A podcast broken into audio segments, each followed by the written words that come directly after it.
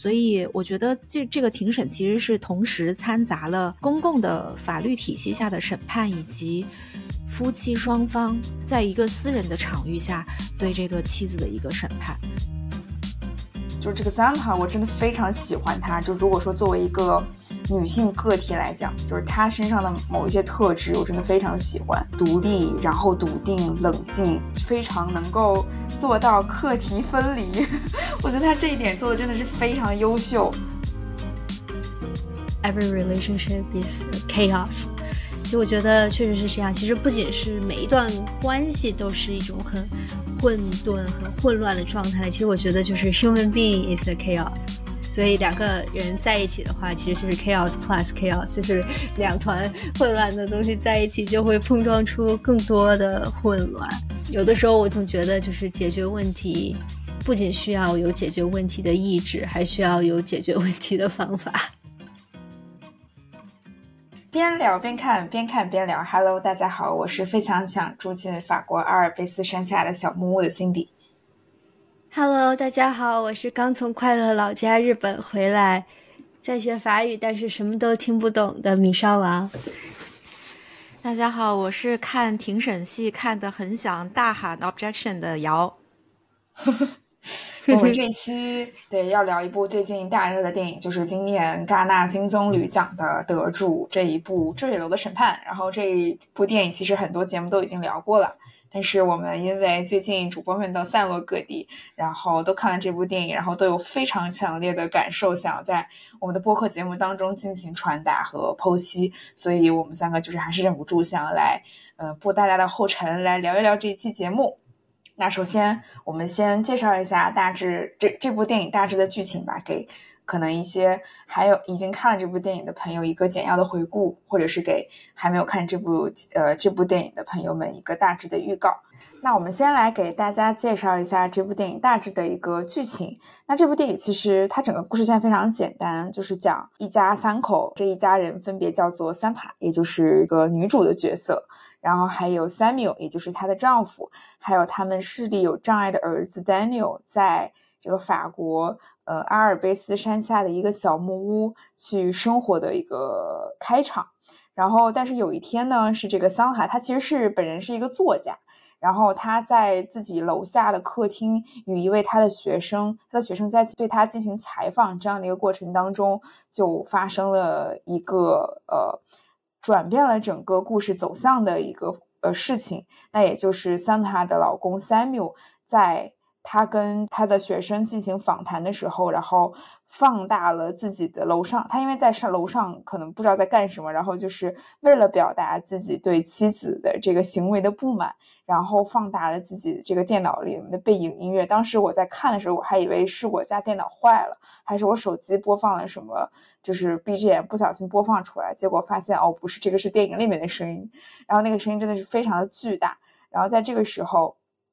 桑塔和他的这个学生不得不得已的就停止了他们的这个采访和对谈。当他们的儿子 Daniel 就是每天可能都会有这样的一个带着狗出去遛狗的一个动作，回到小木屋的时候，就发现他们的爸呃 Daniel 的爸爸 Samuel 死在了就是这个小木屋的楼下，然后血泊一片，就是当时还是一个大雪的一个状态，然后这个雪上面都散落着这个 Samuel 的血迹。然后当时就是儿子 Daniel 就非常的呃恐慌，然后喊非常疯狂的叫喊自己的妈妈，然后妈妈就下来两个人报警啊，然后还有后续一系列的故事，就是以这个事件为开端，然后后面这部电影都是在对整个事件进行剖析，就是到底这个 Samuel 是自杀还是他杀，然后 Santa 作为他的妻子，也就是作为这个木屋里面另外一个生活的成年人。和 Samuel 他们日常生活的一些关系等等进行了一个追溯，然后通过一系列的庭审啊，包括了他的儿子 Daniel 以及他们生活中所出现的一些关键的角色，比如说 Samuel 的这个心理医生，然后还有嗯桑塔当时当天跟他进行采访的这个女学生等等一些人的出庭去。帮助我们的观众以及当时庭审里面存在的这些人，以第三方的视角来去剖析这两个人的关系，然后我们作为观众去进行一个自我的判断，到底是谁杀了 Samuel，或者是他是不是自杀。那整个电影大概就是这样的一个呃剧情。那整个故事我们后面就是真正的被值得非常值得被探讨的，也就是这个庭审的部分。所以后面我们三位主播会对里面的一些庭审戏进行一个深入的剖析。那这部电影呢是由法国女导演茹斯汀特里耶执导的，然后这个也是历史上第三位获得戛纳金棕榈奖的一位女导演，所以非常的了不起。那接下来我们三位主播就先谈一下自己看完这部电影之后，分别觉得这部电影到底在讲怎样的一个主题吧。我当时看完这个电影就。其实并没有太在意这个事件的真相到底是什么样的，就我相信这个也不是导演的本意，说一定要让观众去猜测这件事情到底是丈夫自杀或者意外还是妻子的谋杀，因为我觉得这个电影叫《坠落的审判》吧，但我它更我觉得它更像是婚姻死亡的一个剖析，就所以我更喜欢他这个电影原来的那个译名，就它是英文。和法语直译过来就翻译成了“剖析”一个字，就更像是对于某一段关系由表及里的一个探讨吧。就是因为我也看了导演他的一些访谈，说就是在这里边其实，嗯，并没有真正意义上的所谓好人与坏人、谋杀与被谋杀者的区分。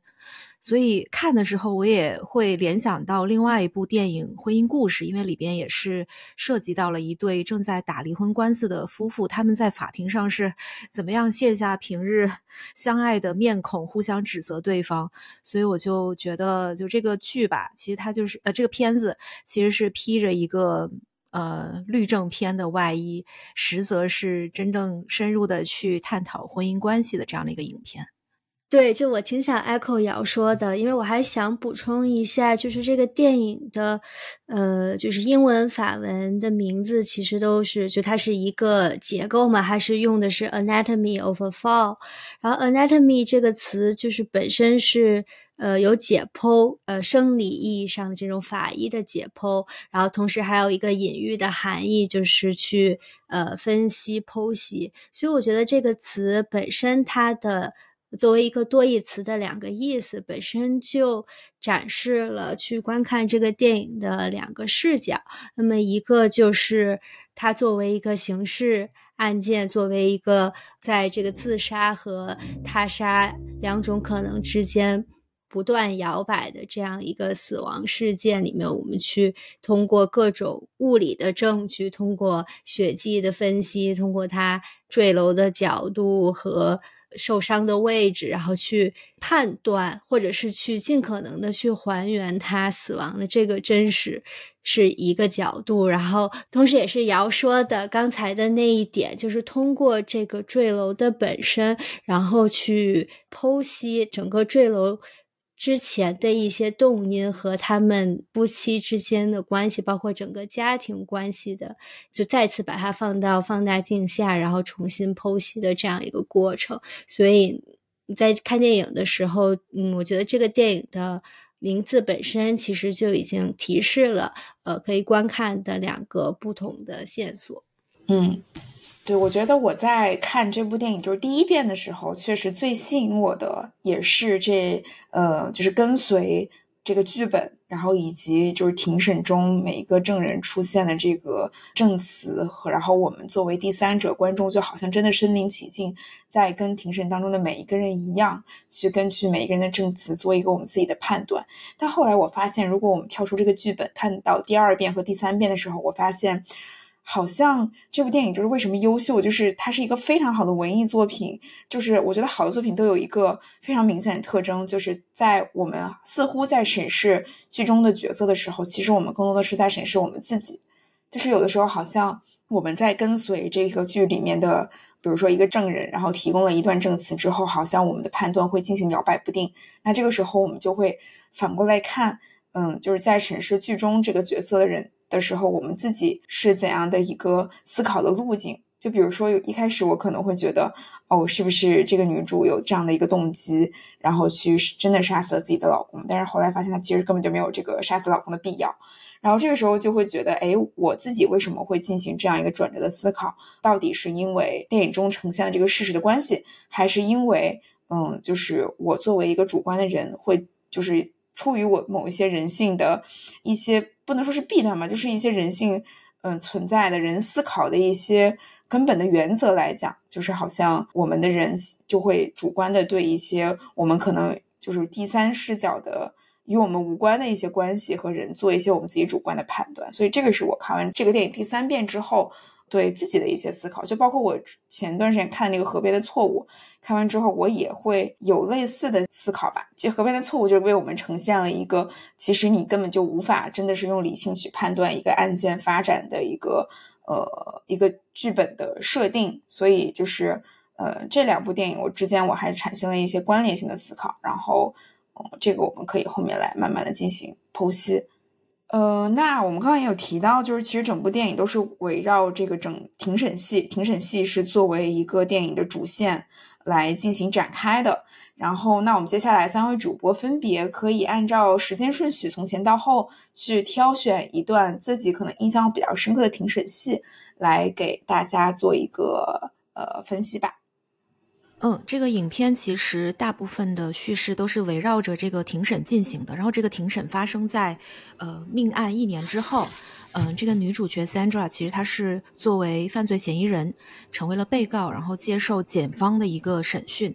然后在这整个过程当中，其实是呃请了不同的证人来到这个法庭上来进行询问。这其中就包括了。事发当天去拜访 Sandra 的这个学生，Sandra 和 Samuel 的儿子，以及这个血迹鉴定专家，分别代表检方和辩方，他们分别提供了一位专家来去解释当时 Samuel 坠楼的血迹，然后试图从一个事实层面的角度去剖析他到底是自杀还是意外。呃，另外就刚刚稍稍也提到说，里边还出现了丈夫 Samuel 的心理医生。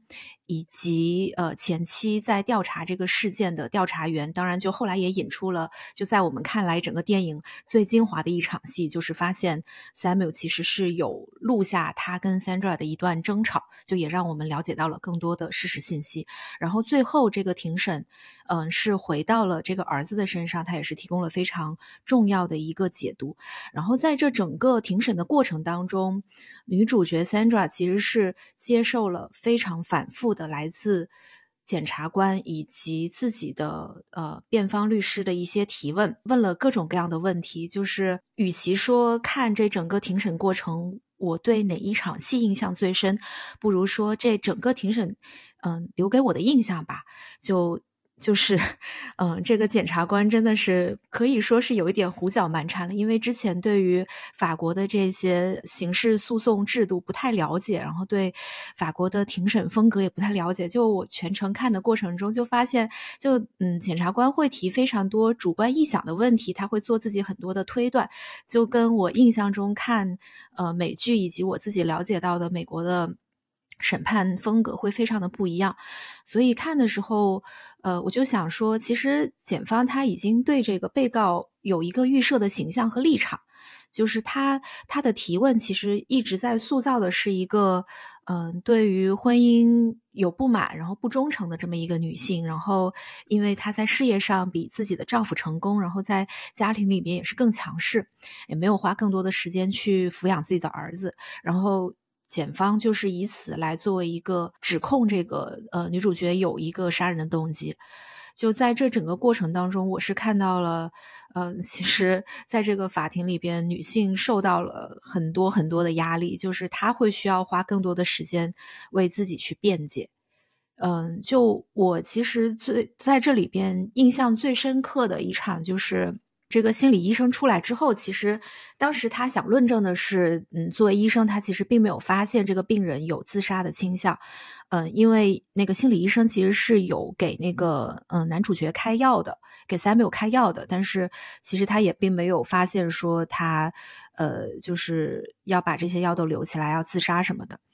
然后当时我记得，呃，这个女主角 Sandra 其实说了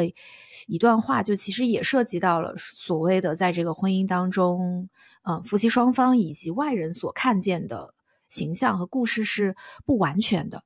就是，嗯，因为 Sandra 等于是将心比心说，就是现在这个心理医生她是站在丈夫 Samuel 的立场，讲了很多她的不容易，然后其实有去指责这个女主角做的很多不对。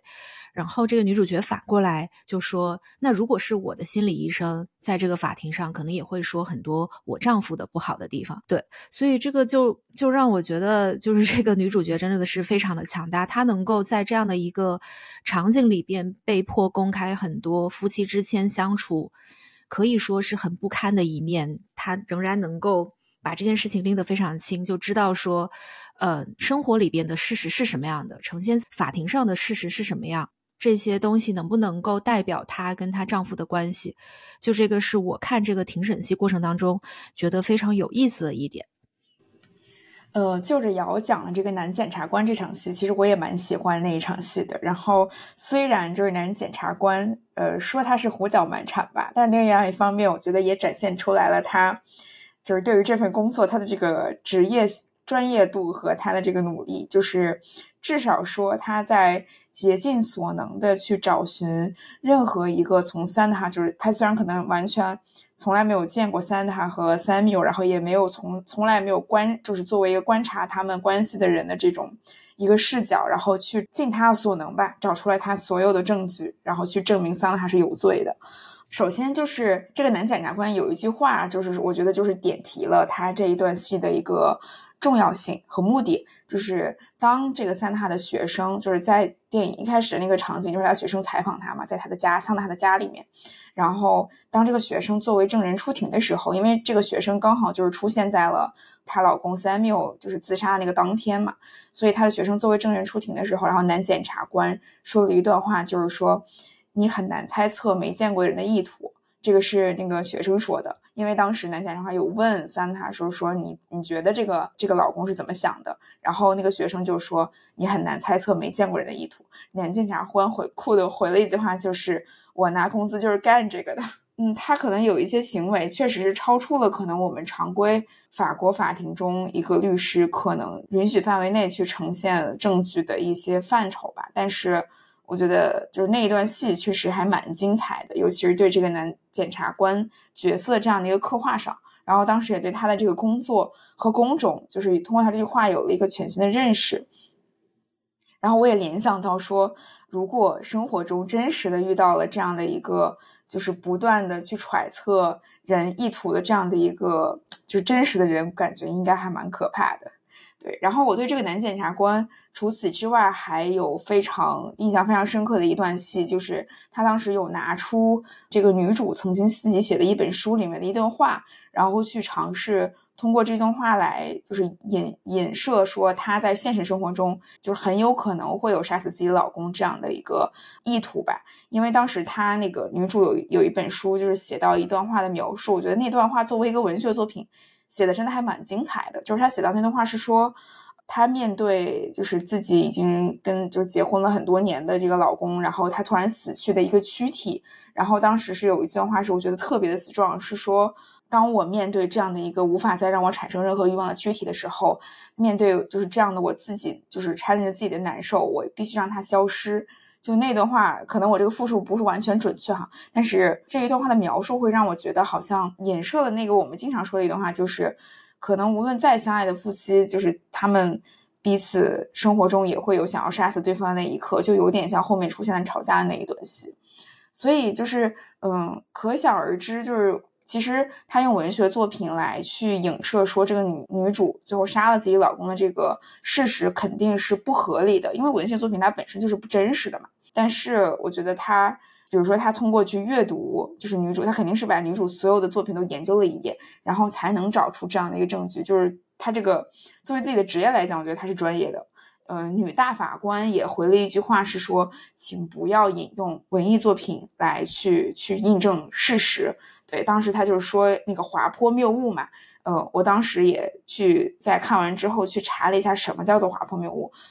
呃，定义是假设因为采取提议的行动会引发一系列不可控的不利事件，而事实上却有现成的程序来防止这类连锁事件的发生。这个是对滑坡谬误的一个定义，也就是说，当时这个男检察官试图在用一个不合理的证据去呃推理，就是后面这个三塔杀死自己老公的合理性，但明显这个是一个滑坡谬误，它呃是把事件的一个因果去引到了一个不合理的方向。然后我觉得就是男检察官的这段戏还蛮多值得琢磨的。或许我们的 legal 老师 稍稍可以从法律的角度给我们更多的这个 insights。哎，就我对两位就是在看庭审戏的时候，就挺关注这个程序到底是什么样的程序，然后滑坡谬论，它就是在这个证据推论中的一些就是错误的应用。我发现我在看这个电影的时候，我完全没有往这个方向想，就是不知道为什么，是因为我在看这个电影的时候，因为我是把它完全当成了一个文艺作品，所以我在看的时候，我就没有想。它会是一个对呃真实审判，然后对这种呃诉讼程序的一个非常准确的表达。因为其实我在看这个电影之前，我可能也受到了就是读的这些影评啊，然后看了这些文章的影响，所以我知道就是这个审判本身它其实就是一种形式，然后它就是通过这种。嗯，社会对一个死亡事件的这样一个审判的一个作为一个起点吧，然后去剖析这个后面，包括我们认为真实和这些呃想象啊和推测之间的这些关系，所以我一直只是把它当成一个。媒介，或者是就是他想展示这个冲突的一个工具，所以其实我在看的时候，有一些地方我会觉得，哎，这个地方挺合理的。就比如说，就是在是否保释这当德拉的时候，就是法官其实综合考虑了，比如说潜逃的可能性。呃，母亲和儿子之间的关系，然后同时儿子又是作为这个案件唯一的证人，然后儿子他本身已经有了创伤和未来创伤，其实他综合考虑了这些因素，然后做出可以保释的这个决定。哎，从我这里来看，我就觉得，哎，这个很合理，然后非常的欧陆法系，然后也会考虑到 就是儿童的这些权益和创伤。在我心中非常的欧洲，但是就是在整个呃庭审中，比如说像这种误导性提问，然后呃可能甚至是大段大段的去引用这些呃文学作品，或者是就是他这个证据是否是可以作为一个适格证据来，其实我完全都没有往往这方面想，因为我觉得后面他其实完全就是要把它作为一个工具了。因为从我的角度来说，就是真实的庭审这种诉讼程序，它其实完全都是以事实为准。就是事实为基础的，就是其实也就是像桑德拉的律师，他一直在把整个的庭审往更加客观，然后更加以这种物证人证为据点的这个方向往这个方向拉，去，在他强调这些事实的重要性。你所有的这些推测都是要么在事实之上，要么就是围绕在事实旁边的一些猜测。所以呢，从我的角度，我就觉得，如果是一个文艺作品，只是像现实一样，就真的是只去展现这些，呃，就是讨论这个证据到底是不是一个有效的证据啦，或者是说这个血迹到底是怎么形成啦，这个痕迹到底是怎么鉴定出来的啦，我觉得其实就是完全会削弱它的戏剧性。所以呢，就是没有往这个方向想。但是其实现在一想的话，确实会有很，嗯，会有一些很戏剧的，然后不合理的地方吧。就从我看庭审戏的感受而言，其实让我挺震惊的一个点，就是这个女主她一开始，因为她一直被陷入一个不利的这样一个立场，就首先法庭去拿她的双性恋的身份去攻击她，可能就是从她的道德上也会就把她想成一个就是会有更开放的性关系，然后就对丈夫非常不忠，从各种不利的这个角审判她，同时还让坚持让她说法语。第一次提及，其实丈夫抑郁了很久，然后并且有自杀倾向的时候，她说这个部分对我来说有些太难了，我要求从法语换成英语。就这个转变，当时就让我觉得，哎，好像很有意思，因为这个影片其实也提到，就是英语是。他们的一个中间地带，因为女主的母语是德语，然后她的丈夫的母语是法语，所以就是这个语言在这个家庭中关系本身就是大家好像都退了一步，因为这个既既也不是我的母语，也不是你的母语，就好像我们都很公平的来到了一个中间地带。然后我在想，这个语言对就是他思维的塑造和他感情的连接又是什么？就是。因为法语其实是她丈夫的语言，但是在他们日常生活中，包括她和丈夫的所有的这些争吵都是英语。然后呢，在她突然用英语就是说这些的时候，我在想，就是这个英语对她来说是能让她作为自己的非母语能让他更理性表达的语言呢，还是作为他们在家庭的生活用语，然后反而会让他产生更多不必要的情感，让他想起和丈夫这些呃纠葛的一个语言。所以我就觉得这看起来好像很矛盾，因为作为非母语的话，其实你可能会更理性的去看待自己，因为他不会跟你自己的这些身份认同或者是这些有特别特别强的连接，但是他作为你。我我可以理解，就是他和这个家人沟通的，就是他作为爱，然后作为亲密关系的这个语言，那其实他又是带了很多情感因素的，所以我就觉得，就是这个转，就他突然从法语换到英语这里面，其实就可能有很多可以开放的解读。然后当时我就觉得，哎，其实这块还蛮有意思的，嗯，但这个点可能就是庭审中非常小的一个部分了，就不像。录音，还有就是他们争吵的那个，会是一个两个特别大块的这种语言这一点，我自己也有想过，就我也留意到了。然后，嗯，我觉得结合那个女主她自己在整个庭审过程中，包括她在上庭之前，律师给她做预先的演练，其实一直能够看出来，她对于事实和真相是非常在意的。就甚至到最后，她自己的辩护律师也其其实是做了一些适当的联想，去把她的丈夫描述成了一个见不得自己妻子成功，然后也接受不了自己失败的这样的一一个形象的时候，我记得 Sandra 就小小声的跟她律师说了一句：“Samuel 不是这样的人。”所以就你会看到这个女性在法庭上仍然非常坚持她相信的所谓的那些事实的真相。但是在这个片子里面，我们也从很多地方有听到说真相是什么，其实并没有那么重要。然后我想回到刚才稍稍说他看的时候没有那么在意，就是庭审的合理性吧，就是这个流程的合理性。就我自己看的时候，一方面是一上来就就会觉得很讶异，说怎么样是这样的一个庭审方式，然后另外一方面。我确实也会把这个男检察官想象成他是女主丈夫的一个幽灵。其实他对于嗯 Sandra 的很多追问，其实也代表了这个丈夫在他们以前的关系里边可能出现的一些不满，以及他想问没有问出口，或者是还没有解决的一些问题。所以我觉得这这个庭审其实是同时掺杂了公共的法律体系下的审判以及。夫妻双方在一个私人的场域下对这个妻子的一个审判，所以包括到后来，我也留意到，就是这个嗯，法庭上出现的证人，其实绝大部分都是男性吧。就你还是能够看到，抛开他们自己的专业身份或者是职业身份，就是男性对于女性出现在这样的一个婚姻关系里边，或者是超出了他们所能接受范围内的这个婚姻关系里边，他对。这样的女性到底是抱有什么样的一个看法？就是从这个角度想的话，我觉得，嗯，在这个庭审过程中出现的那么多主观臆断或者是自己的解读，也可以理解了。因为我记得，嗯，刚刚 Cindy 也提到，呃，检察官有引用女主写的一个小说嘛。然后与此同时形成对比的是，电视台的评论节目里边在报道这个案件的时候，其实也有一点添油加醋的，结合女主所创作过的一些小说去讲。这是一个什么样的人？其实你会看到，说就在这个庭审里边，其实它也蕴含了一些公众对于这个人物的一些批判，嗯，也会让我们反思吧。嗯，在这样的一个事件里边，在我们所知道的信息相当有限的情况下，我们每一个人作为所谓的旁观者，到底应该抱着一个什么样的态度去审视、去评论这件事情？就是如果。带着过分的恶意或者是过分主观的臆断的话，是会对当事人造成很多的伤害的。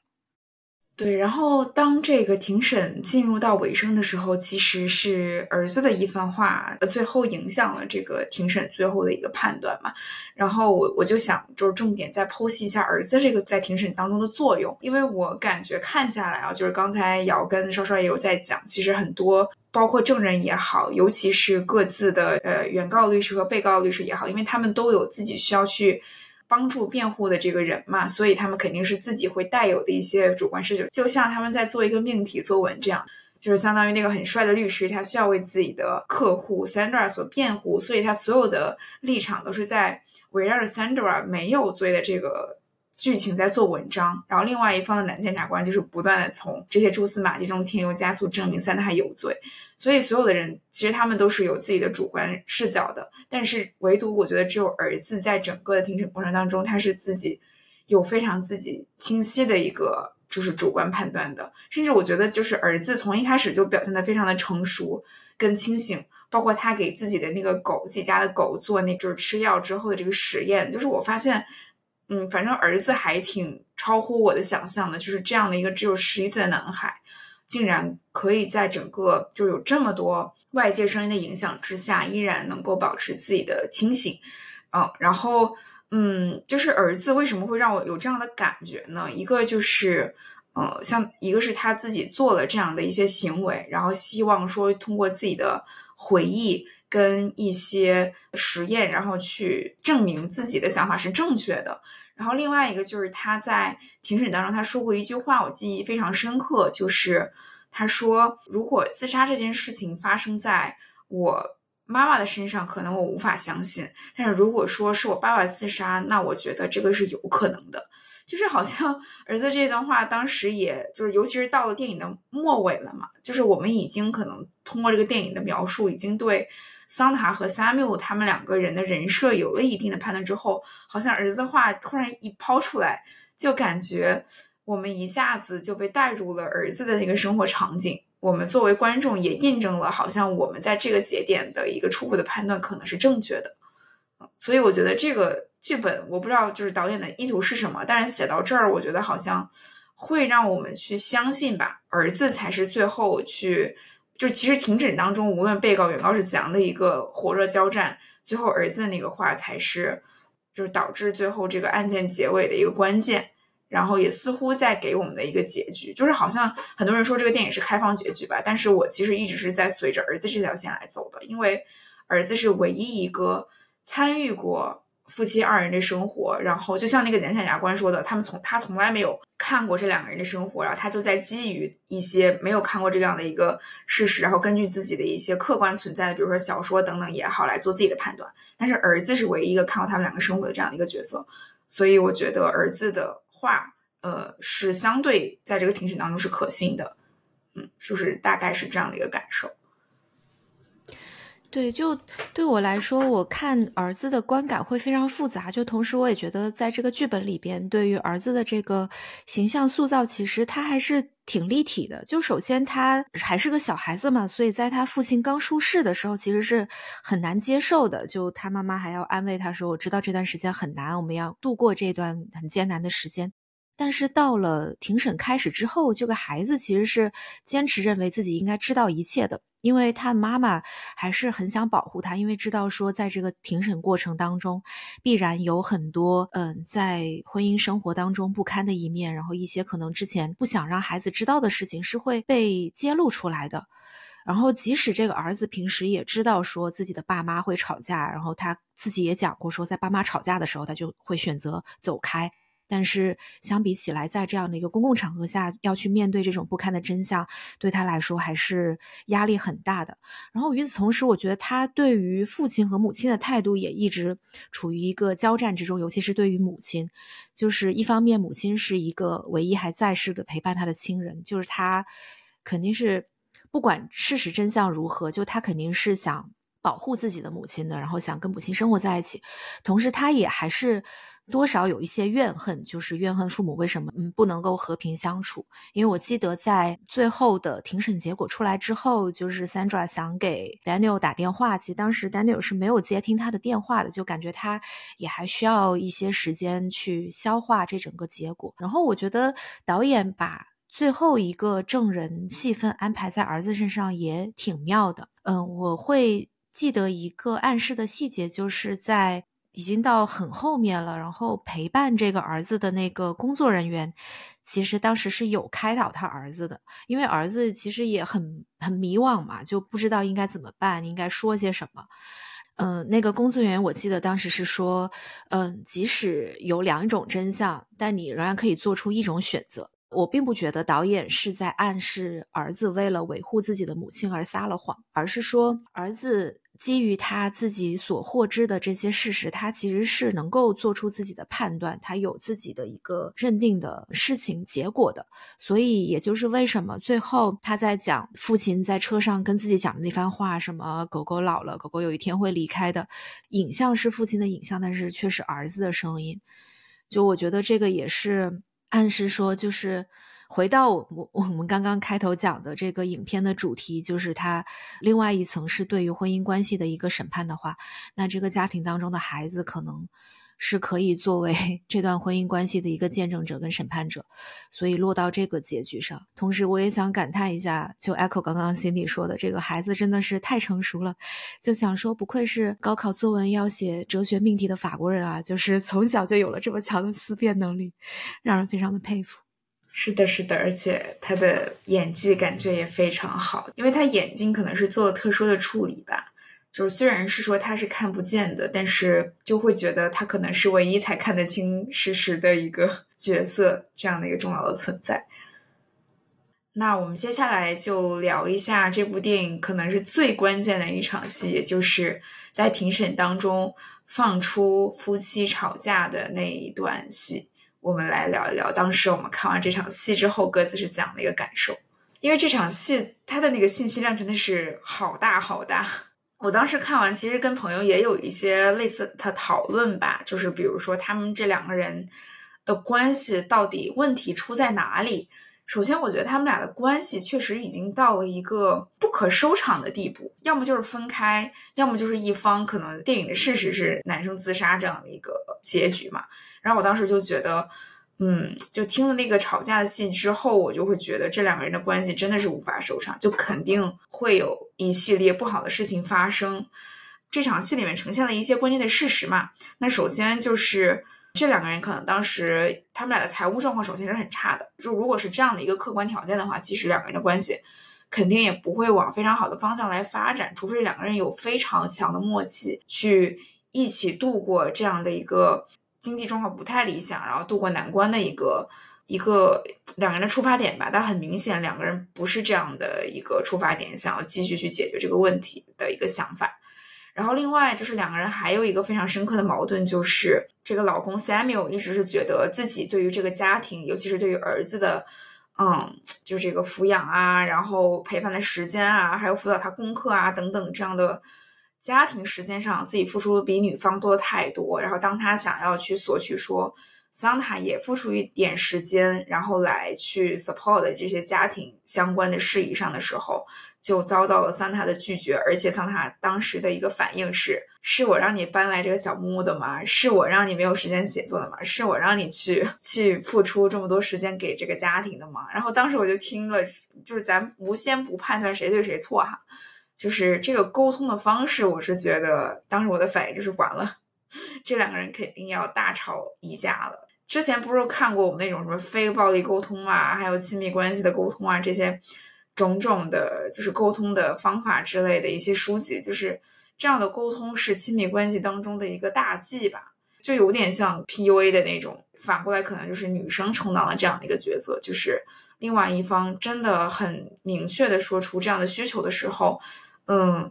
我觉得首先不应该采用的是这样的一个质疑的态度，而是哪怕是说，呃，我就是了解到你的需求，那我们该怎么样去解决？或许是并不是说这个女生就一定要答应啊，我会付出多一点时间来家庭，但起码这个桑塔完全没有表现出想要去给予理解，然后以以跟这个男生一起解决问题这样的一个态度。所以我觉得这个是他们两个关系当中，无论是沟通也好，还是事实情况也好，嗯，就是已经到了一个非常极端的情况吧。所以就是好像听完这场戏之后，感觉这个男性的自杀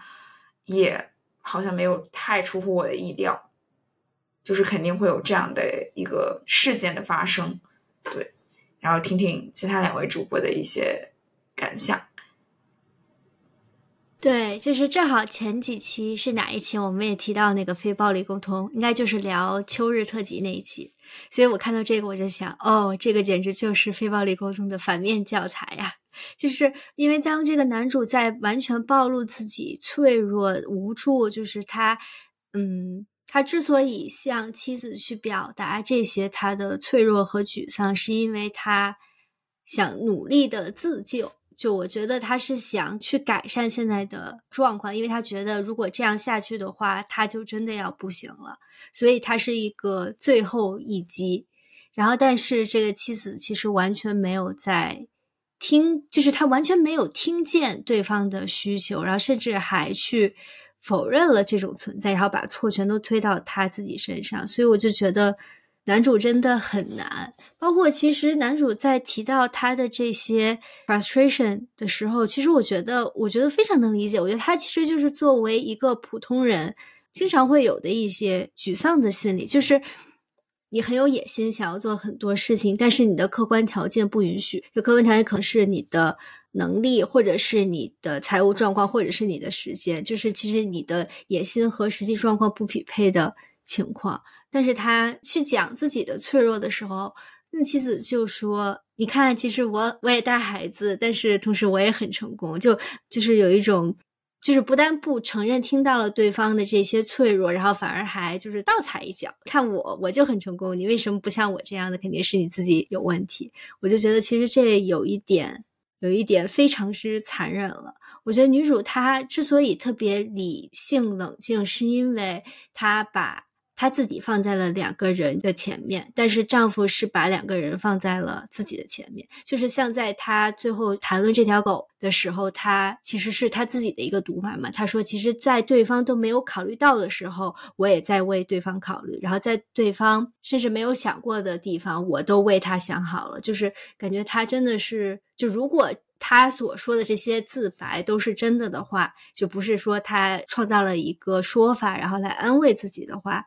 我觉得他真的是付出了很多，但是付出的这些东西没有被听见。那反观女主，她因为是把自己放在了两个人前面，所以她当她觉得陷入无助的时候，她首先想的是先把自己捞起来。她找到一个方法，比如说这个方法能让她变得很开心，比如说，呃，在他们受到打击的时候，她出轨了，然后她觉得就是这个让她的心情稍微有了一点改善，但是她却没有考虑到这个对丈夫和。就是整个家庭造成的一些打击，所以我觉得这个也是他为什么虽然他 struggle，但是他可以恢复，但是 Samuel 就一直沉浸在他的这一团很糟糕的困境中。就但是呢，因为我就是因为在这个讲述中，其实我们也不知道什么是真实，所以我我们去看这个关系的时候，其实也会是有很多猜测在里面。整个电影其实给我的感觉都是这样，就是真实到底是什么，我们真的或许真的不知道。这就又想到我们聊红长袖的那一期，对，这来 Q 一下这期节目，感兴趣的朋友们不要忘记收听。嗯，我可能是 还是会稍微站在 Sandra 这一边吧，但刚刚听完 Cindy 跟稍稍说，我也意识到说，就是丈夫在这里边所承受的压力，因为就首先他们这个争吵在一开始的时候，他们两个人还是挺心平气和的，然后甚至。嗯，在吵到某一个点的时候，是 Sandra 还主动上去抱了一下 Samuel，说“我爱你”。对，所以其实一开始他是想好好去讨论解决这个问题的，但确实我觉得这个是就他们两个的这个争吵的呃分歧点就在于他们两个的性格和处理问题的方式太不一样了。就是很明显，Sandra 就是那种非常能够以目标导向去做事情，比如说。他们两个在经历了儿子的车祸之后，当然，首先因为这件事情是因为丈夫照顾不周而造成的，那丈夫他肯定会对自己有更多的自责。但是 Sandra 呢，她更多的选择是向前看，就比如说她不会认为自己的儿子是一个残疾人，然后在儿子的身体有缺陷的情况下，应该怎么样给到儿子更好的照顾。就是你会看到他在生活里边做很多决策都是基于一个事实的，所以可能相对的对这些。嗯，情绪上的东西会照料的比较少，然后包括丈夫说，因为自己要照顾孩子，要照顾家庭，没有那么多时间写作，然后妻子就 显出来说，我在任何时间下都能够写作，就这个也是我觉得他特别牛逼的地方，对，但就确实，嗯，她是没有太能够去理解丈夫的这种处境，但是我同时也在想，如果这个性别对调过来。嗯，现在花更多时间照顾这个家庭，然后去抱怨说自己觉得在这个关系里边不公平的是一个女性的时候，丈夫会不会更加忽略他的这个声音，更加觉得说这些都是你的问题？因为我会看到 Samuel 其实在这个争吵里边把很多的问题都推到了 Sandra 的身上，就我不知道是不是对于很多男性来说，嗯，他。不太会去反思自己的失败，而把自己的失败跟一些不如意归结到很多外界的事情上。我觉得这个也是需要警惕的一点。然后另外一个，我觉得嗯，在这个争吵里边提到特别有意思的点是公平，就因为他也觉得自己承担了太多嘛，然后甚至也讲到了就使用语言的这个问题，就觉得在自己的国家养育这个在法国出生的孩子，为什么还要用英语？对，这个是刚刚稍稍也提到的这个点，我就就就在这个点上，我就觉得这个丈夫有点不太 OK，就是嗯，这么的纠结于这种公平的问题，就说明他他的内心真的是很不知道要怎么维系这段关系了，就是也让我去反思说，嗯，在一段关系里边，是不是真的有公平这件事情可言？就他是不是能够很衡量的？就包括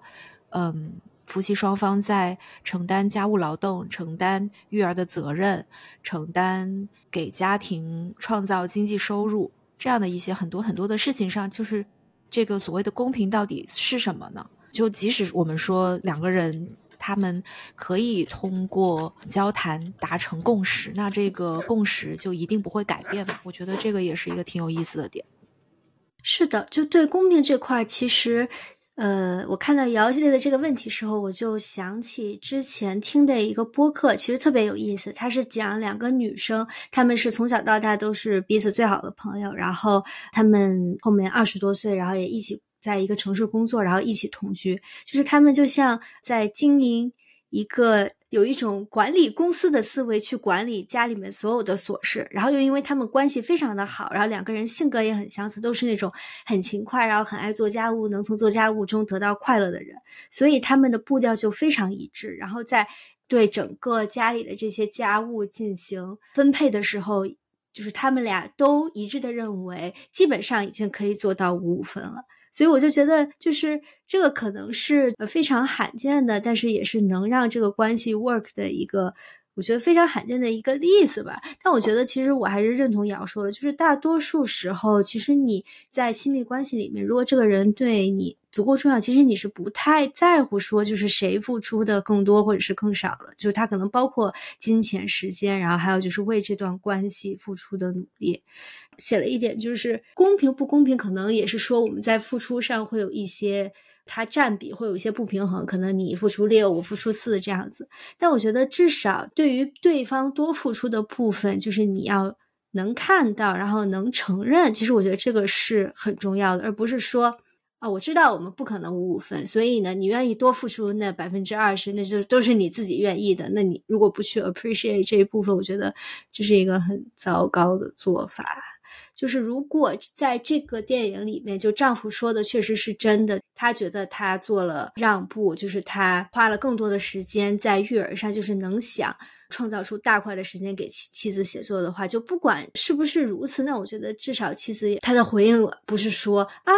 那如果我每天时间都被这么打的零碎，我其实也可以。写作呀，就是不是所有人都像你这样天赋异禀，那可能有些人他就是需要大块的时间把自己隔绝，就是他通过音乐在阁楼工作，就通过物理各种环境的这些调整，让自己有一个能工作的环境。就每个人的这些思维方式和做事风格都不一样嘛。当别人为妻子多付出的时候，我觉得至少要能看到、听到，然后承认。我觉得这一点，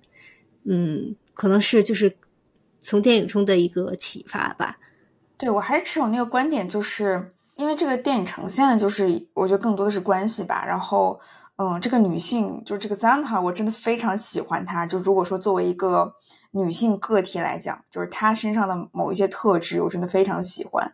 呃，就是独立，然后笃定、冷静，然后嗯，就是非常能够做到课题分离。我觉得她这一点做的真的是非常优秀。对，但是就是有的时候。当你进入到一段关系，处在这个关系的状态当中，你就不得不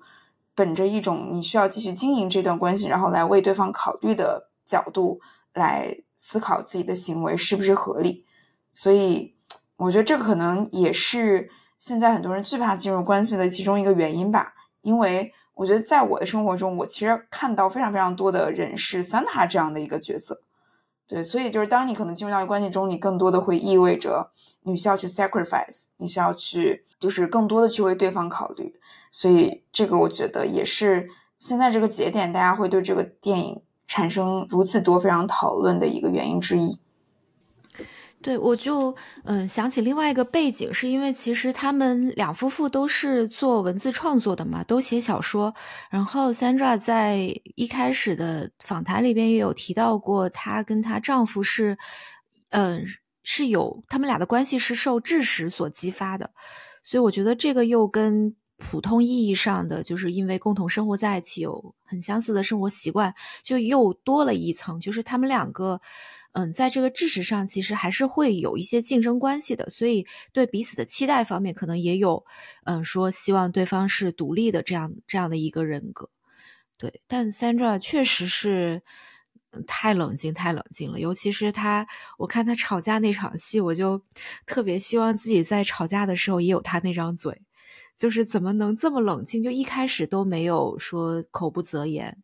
就是到很后面才说出一些非常尖锐的话，我觉得这个这个太厉害了。好的，那我们接下来就再剖析一下这部电影里面，或者我们可以再具体的去分析哈，就是这些关键人物的角色。然后我这里其实想先讲一个，就是这里面电影里面的一个大 bug，就是那长得非常帅的这个桑塔的律师。然后这个电影我觉得设置的非常一个巧妙的一个呃，关于这个人物，就是呃，虽然他是在这个电影当中作为桑塔律师的辩护律师出现，但是他同时是与女主是有着暧昧关系的。然后我觉得这个就呈现了就是他作为律师的一个两面性，一个是他要作为律师就是为女主辩护，但同时。嗯，因为他跟女主这样曾经的一些暧昧关系，我觉得除了律师的这个角色之外，他也在基于自己跟这个女主之间的互动，然后基于自己对这个女主的了解，也在做一些自己的判断。有一场戏就是，当他们获得了一些初步的进展之后，然后回到这个小木屋，然后他们在这个小木屋的楼下，然后就是天天气也很冷嘛，他们俩就是围着围巾，然后有一段在雪地上的攀谈。然后当时桑塔就是双眼注视着这个律师，当时就看他们俩的眼神可能就不太对。然后这个桑塔就说：“我觉得你的眼神其实是在就是评判我。”嗯，然后我就觉得这个律师，当时我对这部这一段场景的理解是，嗯，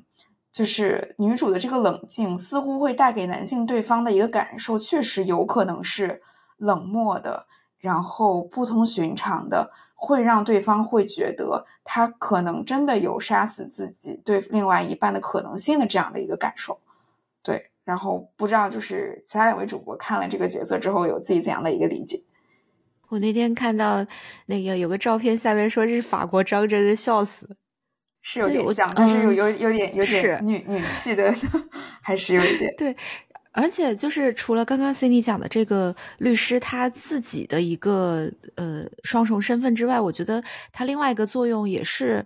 去为了去显示这个女主是一个多么冷静的人。因为那个打完官司之后，最后他们不是还一起去喝酒干嘛的嘛？就是到了那个时刻，就是那个律师很明显是想要拥抱一下那个女主的，但是女主也也并没有做出进一步的举动，就是 也侧面说明这个女主是一个。非常冷静、非常不恋爱脑的人，嗯，就这个角色设置还挺有意思的。就确实也是，嗯，一个德国人到了法国生活之后，他可能也真的没有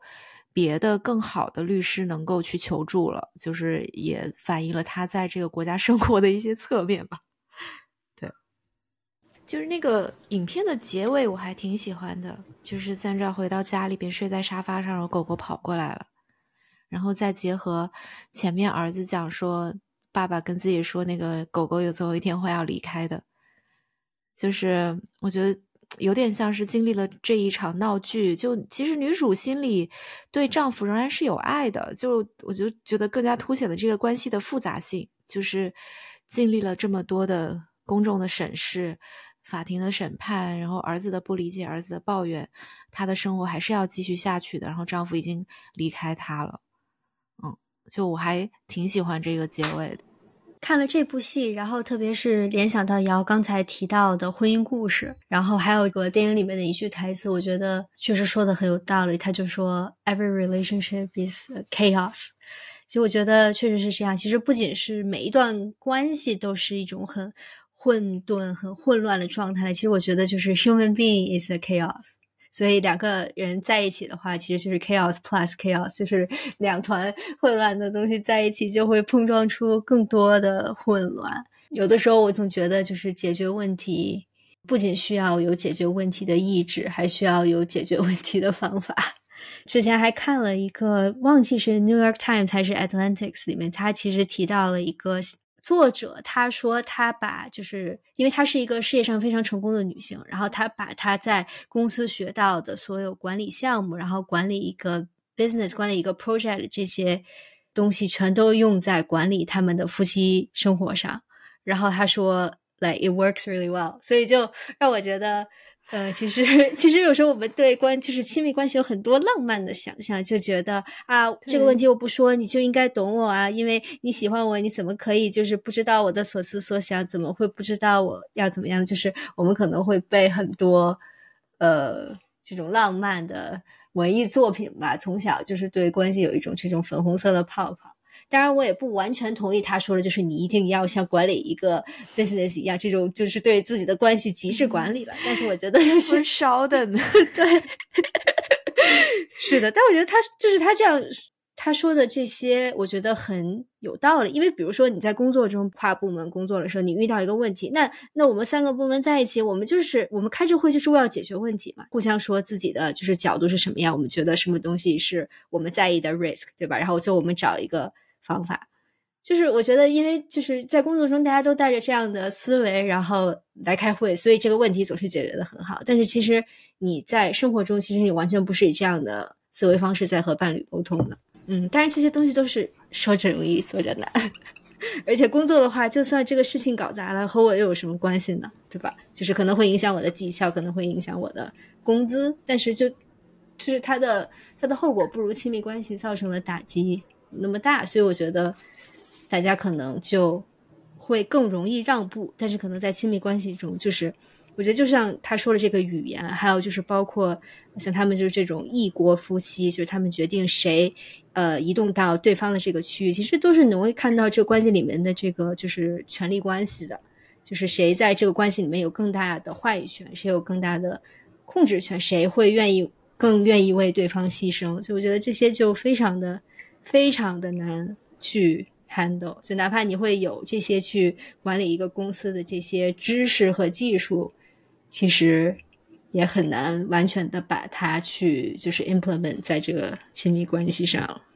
嗯，我发现了，在我们外企说话如果不加的英文，真的是真没有办法说下去。对，我突然想到，就是这个这个 Santa，就是好像之前跟儿子说了一句话，就证明自己他是爱自己老公的嘛。他就说：“你的爸爸是我的 soul mate。”但同时他又不是一个恋爱脑，然后他又很拎得清。就是这个 Santa，他如何看待他跟 Samuel 的这个关系？我觉得这个问题还挺值得探讨的。就如果我们把这个问题抛给 Santa，你觉得 Samuel 对你来说意味着什么？就是我还挺想听听 Santa 的回答。如果真的有这样的机会的话。对你这么说，我突然觉得，就就是因为他，嗯，把 Samuel 当成自己的 soul mate，然后也认为说他们两个是因为智识而在一起的，所以可能就会很容易忽略这种生活上实际相处你所要付出的、所要去照顾对方的一些部分。就在他看来，就这些是他自己都可以 handle 的。因为那个他律师不是也是说，一开始认识他的时候，他就是一个野心勃勃的人。然后我我的感觉是，其实婚姻。对他的改变当然是有，但是并没有那么的大。就起码跟一般的女性比起来，就她已经算是在这个婚姻里边能够尽可能的维持自己的一个主心骨的一个状态了。对，所以当他说 Samuel 是自己的 soul mate 的时候，可能他确实没有花太多的精力去思考这些很实际的，在这个关系当中怎么去处理一些生活当中很鸡毛蒜皮的小事，怎么去很实际的考虑对方的情绪这种，嗯，这种小事吧。嗯。然后我再补充一个电影里面的细节，就是他们对为什么会被彼此吸引一个相对客观的陈述，其实他们就是因为彼此的不同。才被彼此吸引的。因为呃，桑爪就是说，如果我是一个就是对你的朋友傻笑的人，如果我不是这么的冷静，然后其实不太去外露自己的情绪，不太去表达自己脆弱的人，如果我不是这样的人的话，你也不会爱上我。然后同时，桑爪也说，他之所以一开始感受到强烈的吸引，就是说，当这个人他走进一个房间的时候，他其实会改变整个房间的一气氛，就是有这种散发着一种。说是氛围也好，然后一种感觉也好，他其实就是能把自己的情绪传递给对方的这样的一个人，不管是通过他的语言，还是他就是他的这个人的存在本身。所以我觉得，就是正是因为他们有很不一样的地方，才会被彼此吸引。那这种吸引，嗯，同时也会制造很多摩擦，那就也就很难了。这个没有什么，没有什么解法。好的，所以说就是归根结底，这个婚姻关系真的是剪不断理还乱，真的是局外人我们真的很难说得清，可能只有当局者清吧，就只有他们所处的两个人才知道彼此最真实的状态。就包括我们之前可能也看过其他的一些婚姻相关的电影，也都是类似的啦。就是看完之后真的会觉得很沉重，很沉重。对，一个就是。婚姻故事，这个这个大家应该都看过吧？然后看看其他两位主播有没有其他的推荐。嗯，还想推荐一下《婚姻生活》，它其实是改编自伯格曼七十年代拍摄的一个迷你剧。嗯，是 HBO 去年还是前年出的。然后在这个剧里边，它是稍微改变了一下当时伯格曼这个剧本的主角设置，就是把女主角设置成了一个。看起来是占据着更多这个关系里边的主导权，然后也是他提出了离婚这样的一个人物。但是，嗯，放在现在我们的这个时代背景下，就刚刚我们也讲到，可能大家对于婚姻关系，对于什么是爱，就都有了更多的理解，然后也很很多了很多的困惑，就会发现，其实，在关系里边还是有很多的模糊地带的。然后，归根结底，它，嗯，还是关于我们怎么去认识自己。然后我们怎么去爱人这件事情，对，所以那个剧我觉得也是，因为两个演员演技都非常好，然后整个剧设置出来的这种戏剧张力也非常的足够，所以还是能够吸引人看进去的。好的，然后我最近对于这种就是亲密关系的话题也比较感兴趣，所以最近刚拿到一本书，就是讲爱的消失。那个爱的终结，就是它其实讲的是消失关系的社会学，然后就剖析说现在人们这种恋爱观念的改变啊，然后以及当下情感关系的一些病症，为什么如此多的分手、离婚和下降的生育率？然后我还其实还没有开始看，所以就是推荐大家读一读吧，也好像是最近还蛮热门的一本书，然后后面也可以跟主播们再进行分享。那我们今天就聊到这儿。嗯，如果大家喜欢我们的节目，也不要忘记点一个关注、转发，然后分享给你身边的朋友和家人吧。祝大家冬天快乐，多看一点好电影。对，祝大家学会好好说话，好好的跟身边的人沟通。对，我们都在不断的学习当中。祝大家学会爱自己，也学会爱他人。耶，拜拜，拜拜，拜拜。